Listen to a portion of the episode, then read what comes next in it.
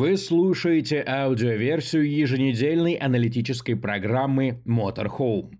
Премьера каждую среду в эфире телеканала Motorsport TV в 21.00 по Москве. Также смотрите новые выпуски в группе ВКонтакте и на Рутуб-канале Motorsport TV. Red Bull не выиграет все гонки сезона. Выдыхаем. Рафаэля Марчелло троллит напарника, а в ДТМ имя чемпиона может определиться уже в ближайшие выходные – с вами программа Motorhome, в рамках которой мы продолжаем рассказывать о главных событиях недели в мире авто и мотоспорта. Меня зовут Сергей Краснов. Поехали! Свершилось! Великий и ужасный Red Bull с рвущимся к третьему чемпионскому титулу Максом Ферстаппином во главе оступился. Не будет у Формулы-1 сезона, в котором все гонки выиграла одна команда. Во всяком случае, в 2023 году. Ура товарищи. Сингапур – особенная трасса, и многие ожидали от нее особенного гран-при. В некотором роде он таковым и получился. Подробности уикенда на трассе Марина Бэй мы обсудили с ответственным редактором российской версии сайта motorsport.com Александром Кабановским. Александр, провал быков в Сингапуре – это закономерность или у того, как сложились события, есть какая-то одна причина или, может быть, какая-то своя логика? Надо признать, что эксперты уже довольно давно говорили, что если в осенней части чемпионата у Red Bull где-то и возникнут сложности, то это именно в Сингапуре. На собственно, вот всех остальных трассах было понятно, что вот та чемпионская поступь, да, победная, которую мы видели в исполнении Макса Ферстаппина там, и отчасти Серхио Переса, она ну, с высокой вероятностью продолжится. Но сингапурская трасса, она особенная, Сингапурская трасса, она не только городская, да, но и такая у нее отличительная черта, что здесь практически все повороты одинаковые. Качковатый асфальт, не так велика здесь средняя скорость. Одним словом, это такие довольно особенные условия. Кто-то может сказать, что трасса в Монако в целом похожа на Сингапур, но давайте вспомним. Этап Монако был в конце весны, да? К тому времени ни Феррари, ни Мерседес еще толком не разобрались со своими машинами, да? они еще далеко даже не закончили вот ту реформу, да, ту перестройку шасси, которая вот сейчас уже завершена и которая сейчас, в общем, приносит свои плоды. Так что причины вот такой неудачи Red Bull, безусловно, станут понятны чуть позднее. Я бы хотел напомнить, что в 2015 году доминирующая абсолютно команда Mercedes тоже именно в Сингапуре оступилась. Да? Тогда ее гонщики не смогли заехать даже в первую четверку, собственно, как и сейчас Red Bull. Так что все-таки эта трасса специфическая. Но важно отметить, что есть тут еще один фактор, еще один очень немаловажный фактор. Это фактор новой технической директивы, которая запретила еще больше, еще строже запретила вот эти гибкие элементы, там какие-то резиновые уплотнители, там всякие хитрые решения. Э, все в паддоке в командах да, говорят, что на нас это не влияет. В Red Bull тоже уверяют, что на них это никак не сказалось. Машина осталась той же, что прежде, но вот инсайдеры, что называется off the record, да, не под камеру, не под запись, они все-таки говорят, что есть такая возможность, что вот эта новая директива, она против Red Bull сыграла очень здорово. И все-таки стоит, я думаю, дождаться этапа на Сузуке и понять, если мы увидим вновь доминирующего Макса, вновь там уезжающего на полминуты, то значит да, Сингапур это была такая разовая история, как в случае с Мерседесом, да, восьмилетней давности. И дальше понятно, что все будет по знакомому сценарию. Но если вдруг в Японии, да, японская трасса, она по умолчанию подходит Red Bull, вот если и там вдруг начнутся какие-то сложности и вопросы, значит все далеко не так просто, как может показаться. Можно, конечно, сказать спасибо Феррари за то, что они нас избавили от самой возможности отдать все победы сезона Red Bull. Тем более, что у итальянцев уже есть такой опыт. В сезоне 1988 года только Герхард Бергер на машине из Маранелло смог стать третьим на вечеринке «Сенно и просто», пусть и с легкой руки Жана Луи Шлиссера. Тем не менее, в Сингапуре ведь дело было не только Феррари. Сразу три машины оказались впереди Red Bull, машины трех команд. Это какая-то новая тенденция? Видимо, это как раз вот глубина падения Red Bull. Если мы посмотрим, все остальное оказалось более или менее так, как обычно. Да, были проблемы у Астон Мартина, но опять-таки локальные, понятно, чем вызванные. А примерно вот положение всех остальных команд из группы преследователей Red Bull, оно так и осталось. Феррари, Мерседес и Макларен в последних гонках очень близко. Кто-то на одних трассах, кто-то на других. в этот раз все условия на кольце Марина Бэй, они были в пользу Феррари. Да, алая машина здорово едет на прямых, здорово едет в медленных поворотах, здорово едет на качковатой трассе и здорово едет там, где нет резкого порывистого ветра. Вот все эти факторы сложились, Феррари реализовала свою возможность, свой шанс. Ну, действительно, как в 1988 году прервали победную поступь другой команды, стоит отметить, что тогда, получается, сколько там, 35 лет назад, да, Герхард Бергер выиграл в, в Монце, да, домашнюю гонку, прервав череду побед Артена Сенна и Лена Просто из Макларена э, на отметке 69% сезона. В этот раз вот Макс и Серхио Перес дошли до отметки 64%.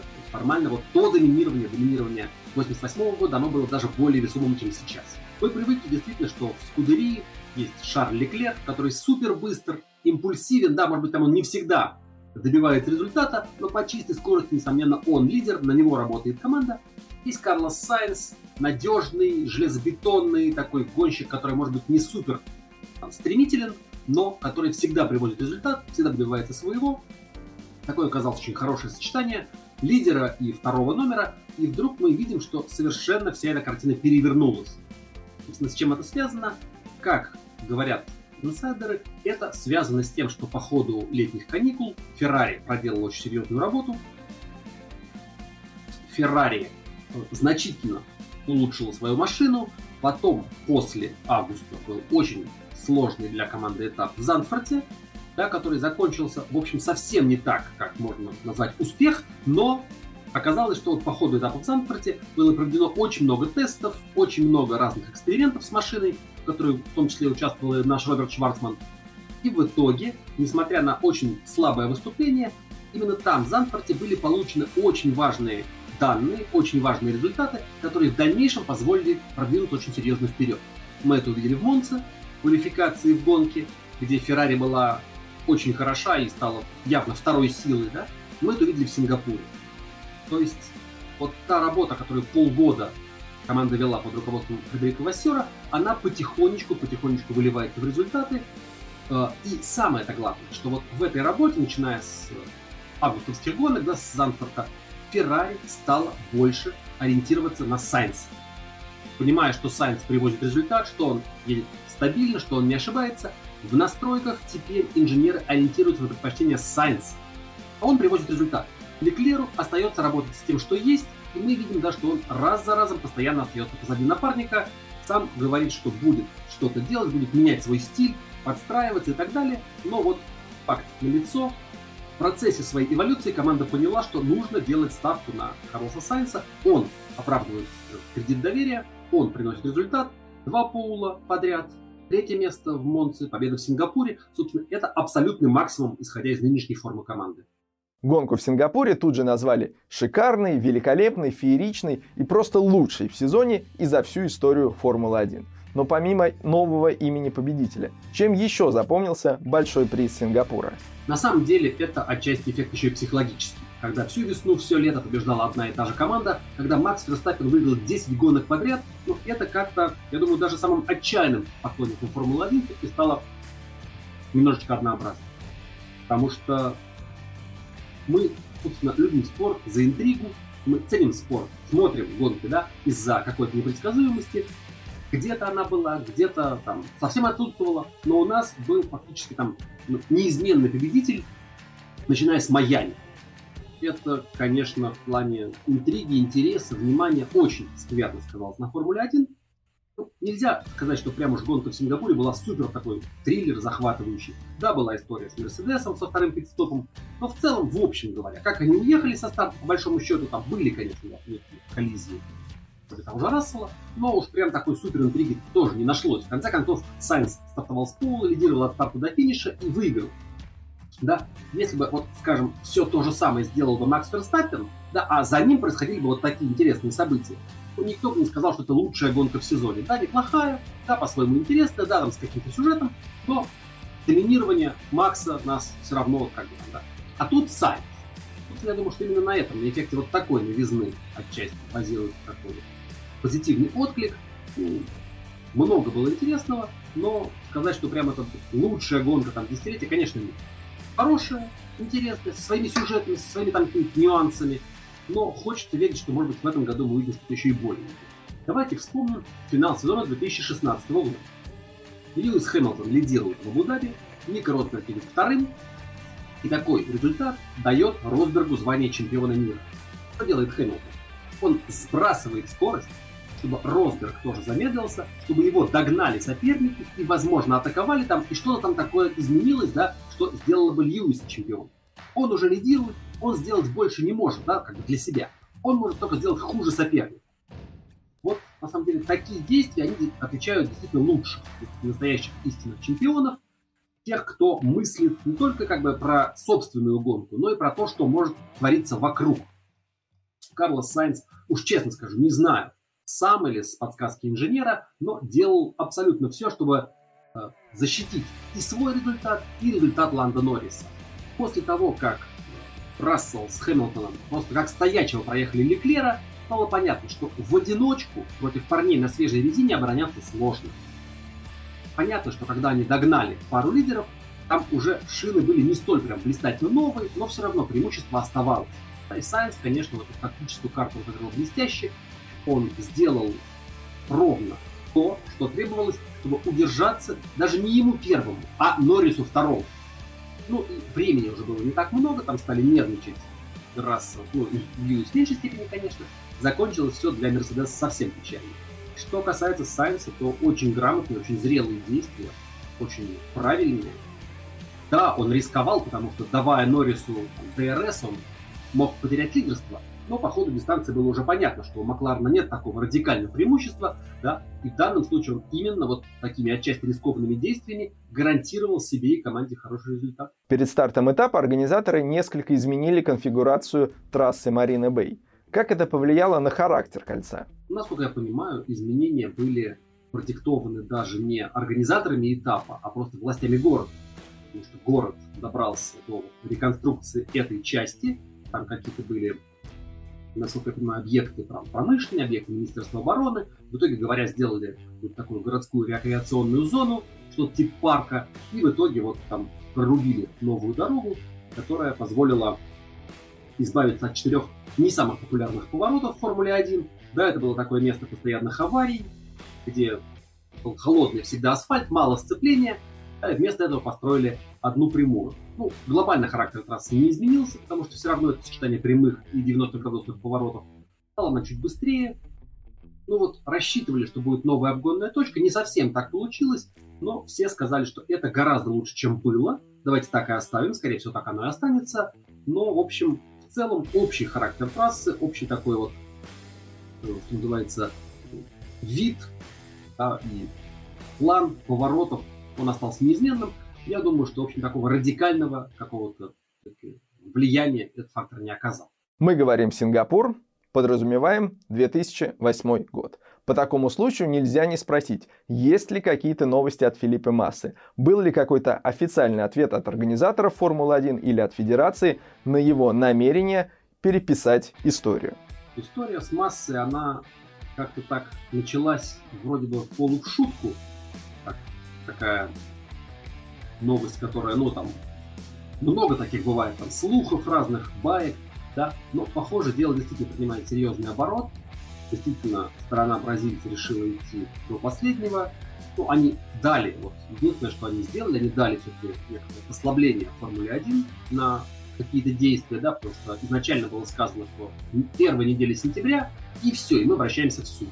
Но в итоге вот удалось как договориться, что есть у Формулы-1 время до середины октября. Что делать спорту непонятно, потому что, ну, если действовать строго формально, конечно, масса прав. Конечно, Толстого знал. Конечно, надо было отменять итоги Сингапура. Сделано это не было. Но как поступать сейчас, совершенно непонятно. И в основном сейчас все говорят о том, что это может создать очень неприятный прецедент. Потому что в Формуле 1 было очень много сезонов, которые заканчивались не то чтобы скандалом, но так, неоднозначно. Но новейший в памяти это 21 год, 94-й, можно вспомнить там какие другие похожие истории какие-то в более дальней истории тоже вполне достаточно. Вот. И если сейчас начать вот ревизию этой истории, давней истории, то очень это все, конечно, пагубно для спорта, для его репутации, да, для его стоимости. Поэтому в общем, общий тон был такой, что, ну, отчасти, конечно, масса прав, да, у него есть действительно аргумент в свою пользу, но вот если сейчас начать переписывать историю Формулы-1 там, 70-летнюю в судах, это до добра не доведет. Поэтому, ну, очевидно, сейчас боссы спорта ищут какой-то компромисс, который устроит и массу, да, как бы, и его сторону, и вроде как не очень повредит спорту, но понятно, что делать это будет непросто, потому что тут, как говорится, нельзя быть посередке, тут либо да, либо нет. Вот. И поэтому, если итоги сезона будут переписаны, как это одна история, если, в общем, короче говоря, здесь надо очень умно, тонко и грамотно действовать. Наверное, такой выход можно придумать, но вот посмотрим, тоже будет интересно. Контуры трассы Марина Бэй, может быть, отдаленно и напоминают восьмерку, но на настоящую, единственную в чемпионате восьмерку трассу Судзука она не похожа совсем. Гран-при Японии состоится уже в ближайшие выходные. Чем он нас сможет удивить? Прежде всего, кажется, прогноз погоды обещает, что дождя не будет. Это довольно редкая история. В последние месяцы, и для Судзуки особенно, там всегда какие-то ураганы, шторма и так далее. Но вроде как есть некая вероятность дождя только в пятницу, так что гонка будет на сухой трассе. Хочется верить, потому что как с дождем уже слишком в этом году много всего было связано. Ну, на бумаге теоретически для Red Bull, наверное, не существует более идеальной трассы. Быстрые повороты, стопроцентная значимость аэродинамики – это то, собственно, что подходит машине RB19. И все-таки, даже несмотря на вот этот провал в Сингапуре, есть ощущение, что Макс Ферстаппен должен эту гонку выиграть может быть, не квалификацию, но все-таки трасса более обгонная. Даже если он стартует не первым, скорее всего, в воскресенье не найдет соперников аргументов. А вот за борьбой Феррари, Мерседес и Макларен будет очень интересно посмотреть. Я бы не стал в эту группу добавлять Астон Мартин, просто потому что команда явно прогрессирует не так быстро, как соперники. Отобрали, наконец-то, все-таки Фернандо Алонсо третью строчку. Да, сколько он, получается, 7 месяцев почти удерживался третьим в чемпионате мира, но вот в итоге все-таки его Льюис Хэмилтон оттеснил, и, скорее всего, этот процесс продолжится, потому что сейчас у Астон Мартин нет аргументов, особенно на быстрых трассах, вес соперника.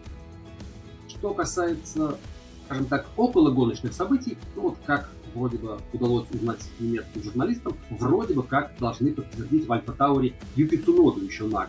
Хотя есть и другие слухи, есть те, кто предполагает, что вот сильные выступления Лиама Лоусона, в том числе и в Сингапуре, они значительно осложнили задачу команды, потому что у них теперь есть три более-менее таких серьезных кандидата на две позиции, что делать непонятно.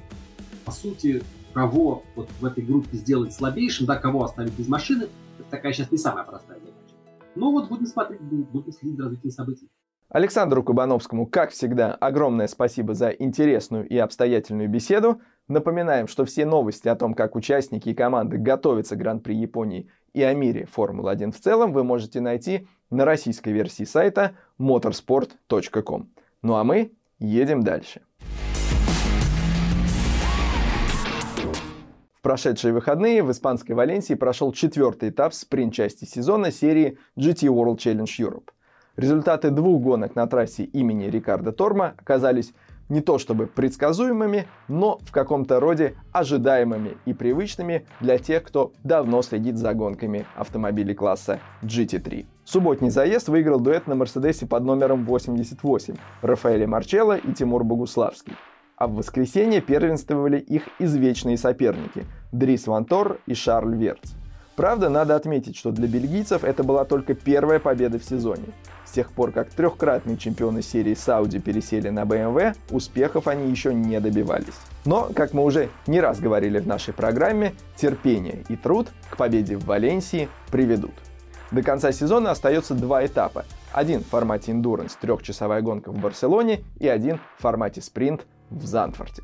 Во всех зачетах спринт, эндуранс и объединенном лидерство сохраняют Богуславский и Марчелло. Но по итогам двух гонок в Валенсии лучшую сумму баллов смог заработать экипаж Рикардо Феллера и Матии Друди, за счет чего гонщики на Ауди еще ближе подобрались к лидерам. В таблице спринт части чемпионата Богуславскому и Марчелло они уступают лишь 7,5 очков, при том, что в розыгрыше остается 35. Вантор-младший и Шарль Верц при удачном стечении обстоятельств тоже шансы сохраняют. Но 4 титула подряд – это, согласитесь, перебор. При этом одним из самых ярких и запоминающихся моментов уикенда стало интервью Рафаэля Марчелло, которое он дал после финиша субботней гонки – Сначала Лела продемонстрировал абсолютное безразличие к тому, сколько отдельно взятых побед в сезоне они с Тимуром уже завоевали. В духе «Да что я, считаю их что ли?». А затем, видимо утомившись от заезженных фраз «Спасибо команде и партнерам за отличную работу», которыми изобилуют интервью после финиша, решил подколоть Богуславского и на вопрос, волновался ли он, наблюдая за тем, как напарник оборонял первое место, заявил «Когда Тимур за рулем, невозможно не волноваться». Рафаэля Спасибо, что ты есть. В прошедшие выходные гонщики на Феррари побеждали не только в Сингапуре. В Бельгии прошел шестой этап сезона европейской серии Ferrari Challenge. Зрители Motorsport TV могли наблюдать за ним в прямом эфире, а в программе Motorhome мы вспоминаем его лучшие моменты.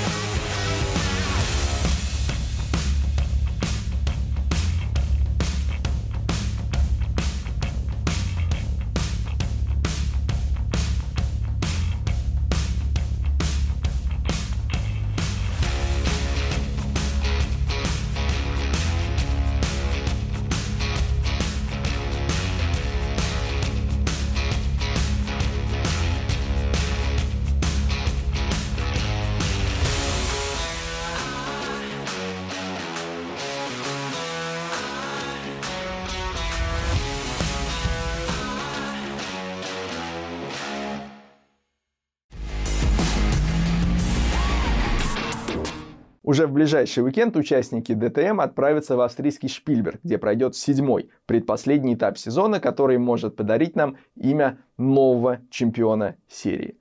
При определенном стечении обстоятельств Мирко Бартолотти имеет возможность покинуть Австрию в статусе чемпиона ДТМ. Однако на месте болельщиков итальянца я бы на это не сильно рассчитывал. Ближайший преследователь Бартолотти, Томас Прайнинг, даром что австриец, так еще и побеждал на домашней для себя трассе в сезоне 2022 года. Мирка, правда, по его словам, Red Bull Ring тоже любит, равно как и его Lamborghini. Но вот что ей наверняка в меньшей степени понравится, так это 20 килограмм балласта за победу на Заксенринге. Хотя на данном этапе чемпионата уже не до нравится, не нравится. Надо выходить и показывать. А показывать уикенд ДТМ в Шпильберге во всем его великолепии будет, как всегда, телеканал Motorsport TV. Так что ждем вас на прямых трансляциях в субботу и воскресенье. В Австрии ДТМ ждет приятное пополнение. Дебютантом Шпильбергского балла станет пилот заводской программы Lamborghini Андреа Калдерелли. Он займет место за рулем машины команды Грассер, той самой, в которой начинал сезон Мик Висхофер, а продолжил, одержав победу на Нюрбургринге, Максимилиан Пауль. Нет сомнений, что Калдерелли со всем своим опытом выступления в гонках автомобилей класса GT3 способен удивить в ходе своего дебюта в ДТМ. Андреа, верим!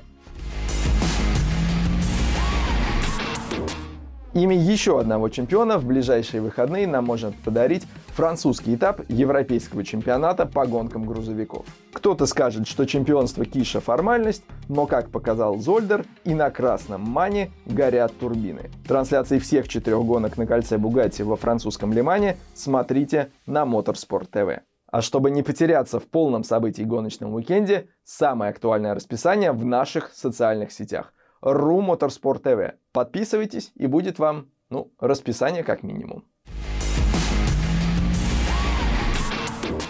Программа Motorhome доступна и в аудиоверсии. Для тех, кто нас слушает, друзья, пришло время вашей любимой рубрики «Кадр недели». Похоже, теперь мы знаем секрет скорости Альберта Косты. Да, в жестком составе такого не увидишь.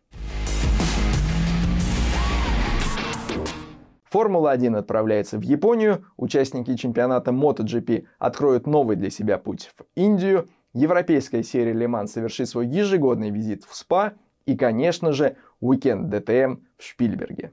Через неделю итоги этих и других самых ярких событий из мира авто и мотоспорта обсудим в очередном выпуске программы Motorhome на телеканале Motorsport TV. С вами был Сергей Краснов. Пока.